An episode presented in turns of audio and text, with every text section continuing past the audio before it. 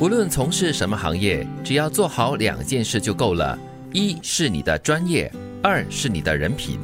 专业决定了你的存在，人品决定了人脉，剩下的就是坚持，然后用善良、真诚和同理心赢取更多的信任。我觉得人品真的很重要。作为一个人嘛，对因为你人品人格对了的话，不管在哪一个层面、哪一个范畴，应该不会做的太错吧？包括了你的专业，包括了你的生活。好的人品呢，就会得到更多人的信任嘛，所以呢，很多东西呢就会自然的水到渠成吧。所以，不管你是从事哪一种行业啦，只要凭着这两个信念，就可以把你的事情跟专业做好了。嗯，因为人品对的话，首先你就会够专业了，你会知道你要把你该做的事情做对、做好，那就对了。在专业上的，为自己定立一个标准呢，你知道在自己的范畴里面，你应该是怎么样的一个表现、一个水准。那我觉得你在职场上的这条路就会很宽了。是我非常同意他最后的那句话，就是用你的善良啦、真诚还有同理心，赢取更多的信任。嗯，这也就是在你的人品里面不能够或缺的一个元素。嗯，懒可以毁了一个人，勤可以激发一个人，坚持可以成就一个人。你的努力奋斗不是为了给谁看，而是为了你自己做一个连自己都羡慕的人。哇，这是一个很高的一个层次哦，连自己都羡慕自己哦。哇，我做的很不错哦。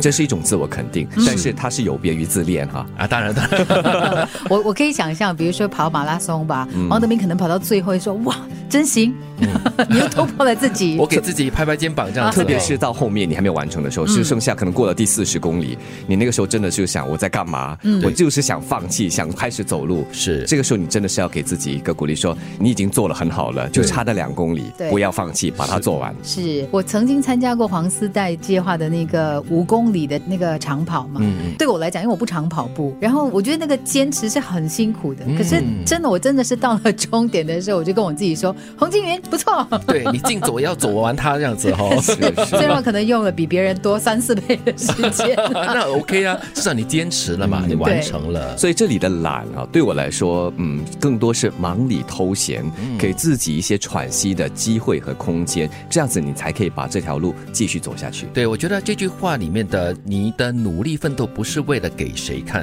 很重要。很多时候呢，我们就是说，哎呀，我是因为你我才做这样的事情，我是因为他我才会这样子成功的。最大的、最好的一种成就呢，就是你是做给自己看的，你要对得起自己，那是最重要的。对得起天地良心。是，说喜欢你的人可能很多，但会照顾你情绪的人才最难得。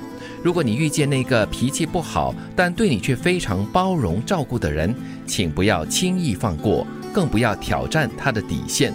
对他好了，对你喜欢的很多很多，但是能够照顾你情绪的人，而且以自己的脾气来迁就你的人，哈，真的是很难找的，可遇不可求哦。所以你赶快去想一想，你有没有过就是对某个人发脾气，然后可能自己都觉得有点过分了，可是他还在我。如果是的话，你就要赶快去拥抱他你。要珍惜他了。一般上是父母亲哦。对，呃 对对对对可是很多时候人的劣根性就是你会把很多的事情或很多人哈当成是理所当然的，就不会懂得珍惜，不会懂得包容他。当你失去了过后，你才会哎呀怎么办呢、我已经失去了那个最爱我跟最包容我的人了。嗯，所以记得啊，千万不要早知道。嗯，现在先告诉你，现在知道了就不会早知道。无论从事什么行业，只要做好两件事就够了：一是你的专业，二是你的人品。专业决定了你的存在，人品决定了你的人脉，剩下的就是坚持，然后用善良、真诚和同理心赢取更多的信任。懒可以毁了一个人，勤可以激发一个人，坚持可以成就一个人。